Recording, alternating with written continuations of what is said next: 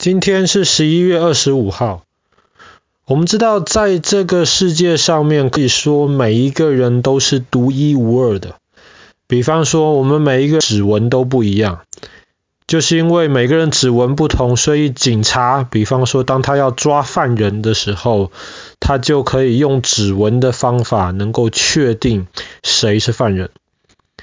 那每个人指纹不一样，最根本的原因是因为每一个人的 DNA 是不一样的，每一个人的 DNA 都有一些很独特的地方。那绝大多数的情况，即便是兄弟姐妹，同一个爸爸妈妈生的 DNA 也都是不一样的。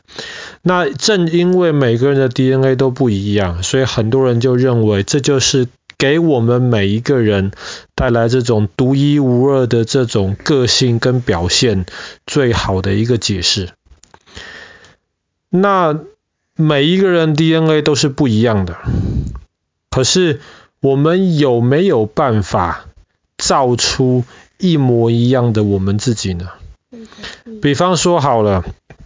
今天你知道印表机这种东西吗？呃，photocopier 嘛。嗯。当然，现在我们知道越来越少见这种东西了。可是今天如果我有一张纸，我可以透过印表机影印一份一模一样的另一张，这两张是完全一样的。那么很多人就在想，我们是不是可以影印一个我们一模一样的自己？这个比较专业的术语叫做 clone。中文叫做克隆，我们可不可以克隆我们自己呢？其实克隆这种概念，其实大概在七十年前，六七十年前就已经提出来。那要怎么克隆呢？我们就要先大概讲一下我们身体里面小细胞的情况。身体里面绝大多数的小细胞中间都有一个 nucleus，有一个细胞核。那这个 DNA 就藏在这个细胞核里面。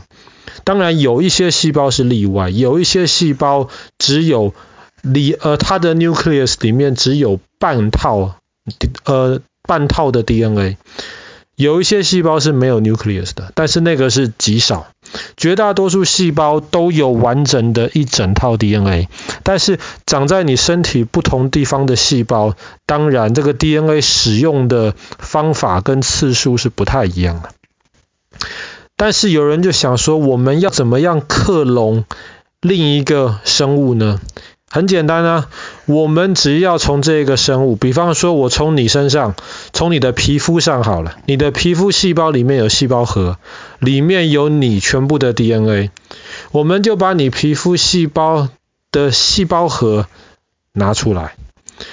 然后把另一个东西的细胞核也拿出来，把你的细胞核，把你这整套的 DNA 放进另一个没有细胞核的细胞，是不是另一个细胞就有你这个人全部的 DNA 了？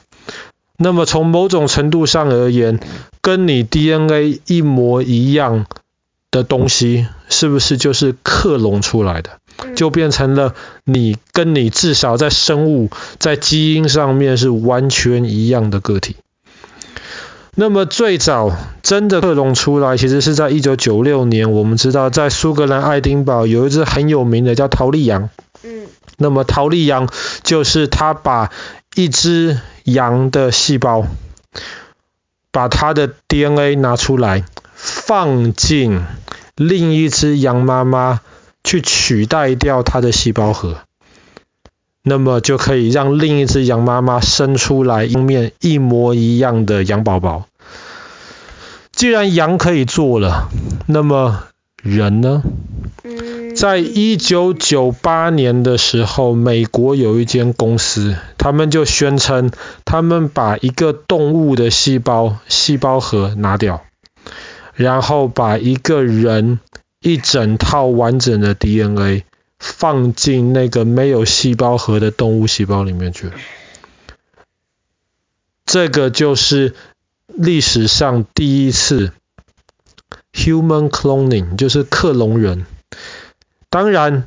当这个消息一出来之后，马上遭到非常非常多的反对跟指责，所以在几天的时间之内，第一个克隆人的这个细胞就被销毁掉了。为什么要去指责做出克隆人这样子的实验呢？这个实验有什么问题吗？你觉得？可能是因为这样子的话呢，如果是一模一样的人，一模一样的 behavior 都会危险啦。啊，一模一样的人，哈哈。那个人做坏事，他就可能来帮他呀。哦，原来你是这么想啊。如果那就跟你有兄弟一样啊，你今天如果做什么事情有问题，你的兄弟可以来帮你啊。这个其实不是最麻烦的事情。比方说，好，爸爸举一个例子，一个人今天无缘无故杀掉另一个人，他是不是犯罪？嗯。他是不是要被警察抓起来？嗯，他可以。那么如果如果如果想象一下这样子的情况，如果今天一个克隆人把你杀掉了。你自己的克隆人把你杀掉了，那请问你这克隆人有没有犯罪？因为本质上是你自己杀你自己啊。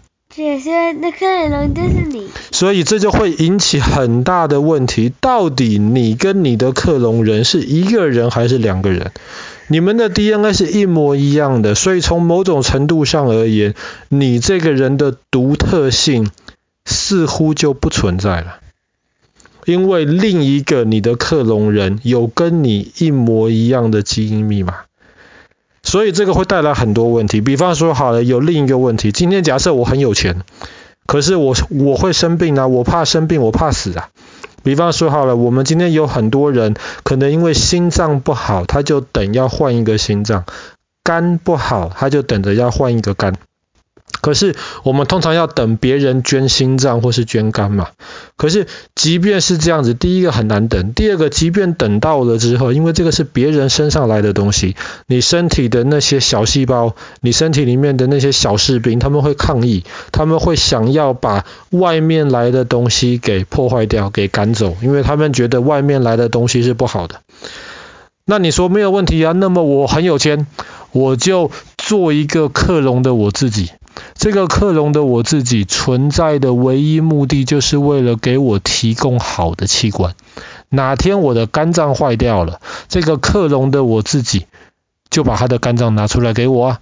那么，那我就可以有一个新的肝脏了嘛。我哪里坏掉了，就从他身上拿出来就好了。这样子，我就可以永远活下去了。可是爸爸，可是这样子的话，你刚刚也可以理解，会带来很多问题，对不对？嗯克隆人如果真的克隆出来的话，他是另一个完整的生命，即便这个生命可能某种程度上跟我一模一样好了，他是完整的生命，我可不可以把他身上的器官说拿走就拿走？不能。可是为什么不能？因为他跟我是一模一样的，所以你可以想象会带来很多问题。所以当一九九八年的今天，十一月二十五号。克隆人的这个，当然这个不是完整的克隆人，因为它是把人的 DNA 放进动物的细胞里面去。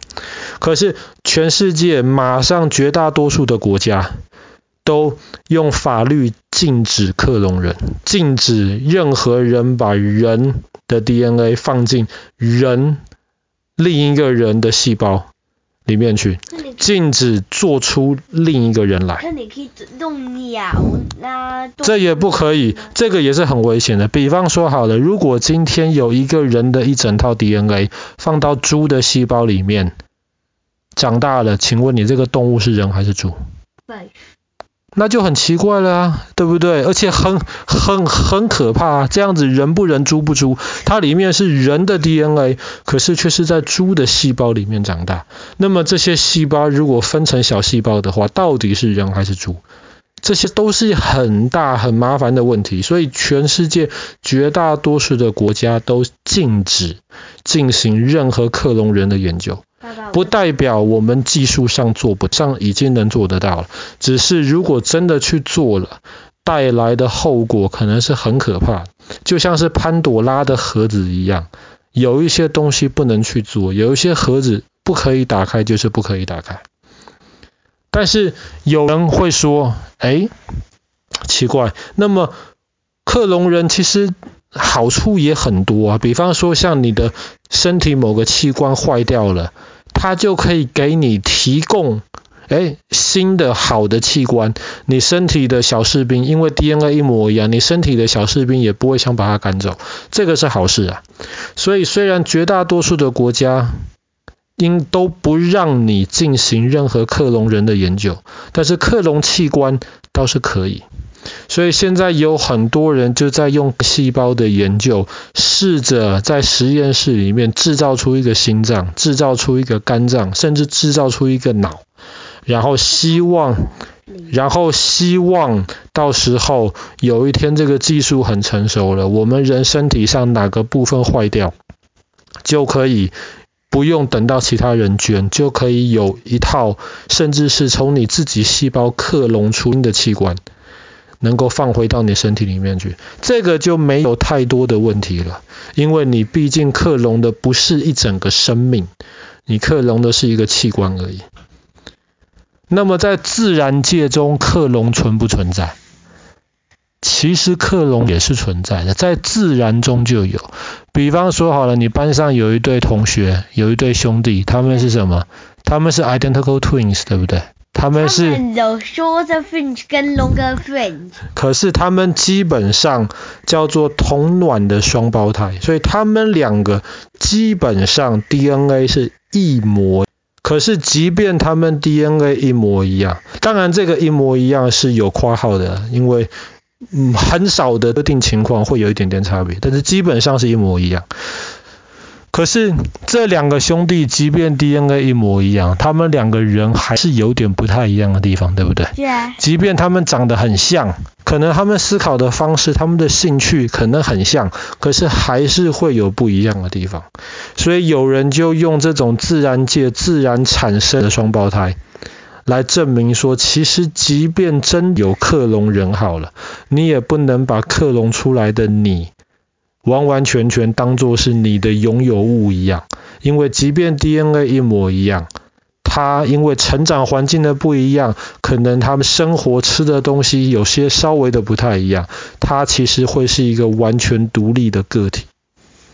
所以我们刚刚讨论的一些道德上面的问题，想一想，其实可能就更复杂。不过这问题也现在轮不到我们担心，因为就像爸爸刚刚说的，现在基本上全世界都禁止进行这方面的研究。那希望哪天我们好好的克隆器官能够救更多的人就好了，就不要去烦克隆人的问题了。好了，今天的故事就讲到这边。在一九九八年的今天，十一月二十五号，美国有一间公司制造出了第一个。科学意义上的克隆人。